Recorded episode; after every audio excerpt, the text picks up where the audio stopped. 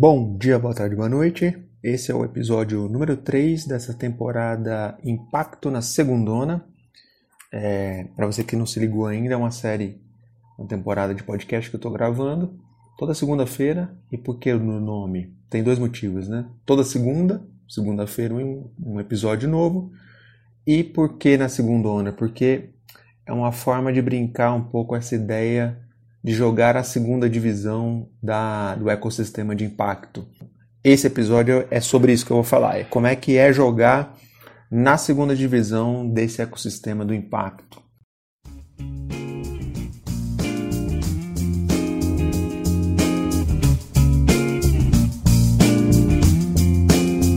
A vida será céu aberto.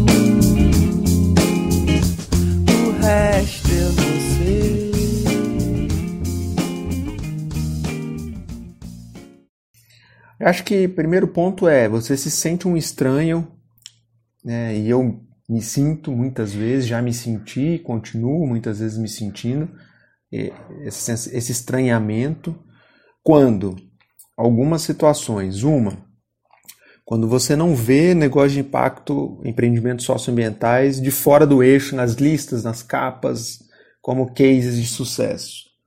Você vê um ou outro assim que conseguiu furar a bolha, mas você não vê é, a, a maioria. Você sempre vê os mesmos de sempre e, em geral, negócios de São Paulo. Nada contra, tem negócios e conheço vários incríveis, mas não há muito espaço, não há muita boa vontade da gente é, cavucar e buscar iniciativas que estão fora do, desses eixos, né, dos, dos grandes eixos. Então, é primeiro. Você não vê negócio de impacto fora desse eixo, dessa bolha, e tem uma galera fazendo coisas incríveis. Eu mesmo vira e mexe posto coisas sobre chamando de impacto longe dos holofotes. Tem uma galera fazendo e estimula, inclusive você que está ouvindo. Faça isso também. Divulgue pessoas, negócios, empreendedores que estão ali é, brigando para conquistar um lugar ao sol. Isso é muito importante. Use sua rede para isso para dar espaço para essa galera, porque eles precisam também de visibilidade, isso é fundamental. Um segundo estranhamento é de você também ver muito poucas organizações intermediárias, agora chamadas de dinamizadores, é, fora desse eixo também. Também tem uma galera, tem, também, tem umas, também tem um monte de organizações também lutando aí, encontrando o seu modelo de atuação, apoiando empreendimentos na sua região mas muitas vezes estão totalmente abaixo da linha do radar. Ninguém enxerga o trabalho que elas estão fazendo e muitas vezes elas têm muito mais necessidades e dificuldades do que aqueles, aquela prateleira de dinamizadores que a gente costuma conhecer e sempre referenciar, que aliás faz um trabalho sensacional. É, mas a gente precisa é, jogar luz nessas outras prateleiras de dinamizadores. Tem muita gente boa aí também por esse Brasilzão né, quebrando pedra e tentando apoiar um conjunto de empreendedores que também segue quebrando pedra. Então, esse é o segundo estranhamento. Cadê os dinamizadores que estão fora do eixo aí, lutando? É, e terceiro é que também você vê muito poucos investidores, fundos, investidores mesmo anjos, pessoas, é, arranjos aí vários de investimento para apoiar essa turma aí, esses negócios que estão longe dos holofotes. Então, cadê essa turma? Tem também um ou outro movimento por aí, mas é, nesse talvez seja o ponto mais gritante onde você vê claramente esse foco na Faria Lima né? e não e não a luz muito em outros espaços fora desse circuito. Então são esses três estranhamentos aí que eu tenho construído aí comigo mesmo, é, que é o, nesse tema de como é que é jogar na segunda divisão do impacto é a Série B, né? Não é mole, não. É jogo duro, é campo de terra, é, não é aquela grama sintética maravilhosa, né? Os vestiários também às vezes não tem água quente. Sim, faça analogia para mostrar que né, é, tá mais próximo do impacto raiz aí que a gente brinca e o que é o que, é o que me move, que continua me movendo nesse setor. É, mas aí como é que traz? Então, a pergunta que fica para mim e tem me martelado aí sempre é como trazer mais sotaques, mais temperos, é, mais referências para essa roda, essa grande roda desse grande ecossistema. É, como é que faz isso? É, eu confesso que eu não tenho uma receita de bolo, não, adoraria ter para dividir aqui com vocês. Mas tem algumas pistas, tem algumas inquietações sobre isso. E aí também, como é que você traz mais sotaques? Como é que você apoia ideias que ainda estão ali no guardanapo? Que quando você olha para ecossistemas menos maduros, é, que é o tema aqui nosso, você tende a encontrar é, iniciativas num estágio ainda não tão maduros também. Então elas precisam de mais suporte, mais apoio, mais tempo, mais paciência. Então como é que você faz isso, né? Tá aí um ponto para a gente pensar também. É, e não só apoiar ideias mirabolantes que estão no guardanapo, nesses desses ambientes, desses ecossistemas, mas sustentar esse apoio por um tempo, né? Porque eles vão precisar até ganhar musculatura, demora, tem um tempo ali para isso acontecer. Então tem, tem, esse, tem esse elemento. Talvez tenha um aspecto positivo, que é nesses ecossistemas fora do eixo, você tem bem menos gente pescando nesse aquário, né? Você tem mais oportunidades, porque o tema também está ganhando relevância nesses lugares. Os dinamizadores da primeira prateleira não dão conta de atender as demandas que estão pipocando aí norte, nordeste, centro-oeste. Você precisa desenvolver é, a musculatura local para dar conta disso, então isso é fundamental. E aí o que eu aprendi até agora para fechar, né? Eu aprendi algumas coisas e sigo aprendendo todo dia.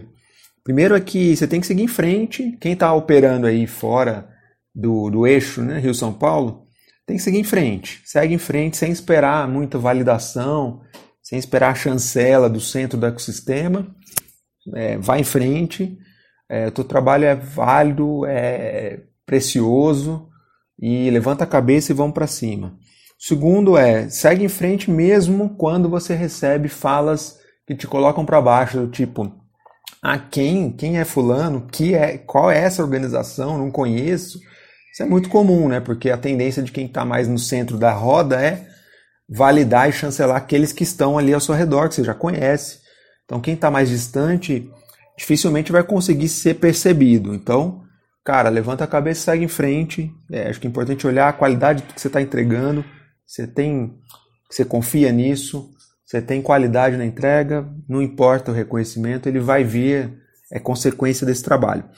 Terceiro é antena ligadíssima, né? A gente tem vezes quem está fora do ecossistema é, central, vamos dizer assim, quem está na série B tem que estudar muito mais, ralar muito mais, treinar muito mais. Então você tem que é, buscar referências, estudar, estar tá antenado, lendo o que está acontecendo para você estar tá bastante sintonizado na discussão que está rolando. É, não dá para pegar de orelhada, né? É fundamental. É, e, a, e, o decorre desse, dessa dica é ampliar as, as, referências, buscar em outros lugares, não só a referência central de quem está produzindo informação do ecossistema aqui no Brasil, nesse, no impacto, mas não só na, no, no, nas referências globais, chaves e óbvias, mas buscar em outros. Tem muita coisa rolando no mundo. E aqui, ao nosso redor, aqui nossos vizinhos, irmãos, tem coisa rolando interessante. Vamos buscar ampliar essas referências, não vamos ficar só nos mesmos. Tem que estar antenado no que está acontecendo lá no, no DSD, tem que estar, mas você consegue olhar outras coisas que estão rolando ao redor. Muitas vezes em mercados, em regiões menos óbvias. E ali, muitas vezes que você identifica coisas inovadoras que estão acontecendo totalmente abaixo da linha do radar, totalmente raiz, vamos dizer assim. É o famoso trabalho do olheiro, né, do futebol, que identifica pérolas ali no campo de terra.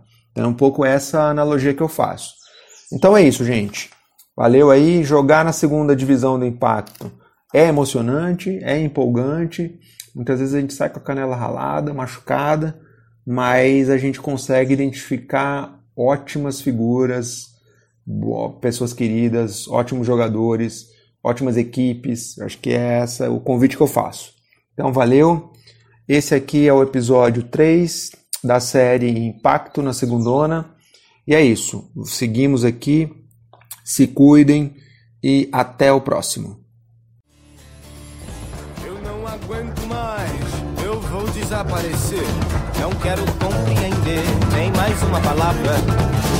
Amor, eu posso chorar, amor, eu posso sofrer. Se hoje estou pra matar, acho que devo morrer. Melhor me ausentar, eu vou desaparecer. Mesmo estando lá, ninguém vai me ver. Sua mão ainda não saiu seu cafuné. Mas o que será que eu faço para ir embora? Enganante paixão, que gosto de mulher. Quero desaparecer. Nesse podcast você ouviu duas músicas, lado B. Primeira abrimos com Some Lazy Days do Cícero. E a, fechando aqui com esse som do João Mantuano, chama Desaparecer a Música. João Mantuano é um cara que toca com Chico Chico. Se você nunca ouviu falar no Chico Chico, dá um Google aí, meu querido. Até a próxima.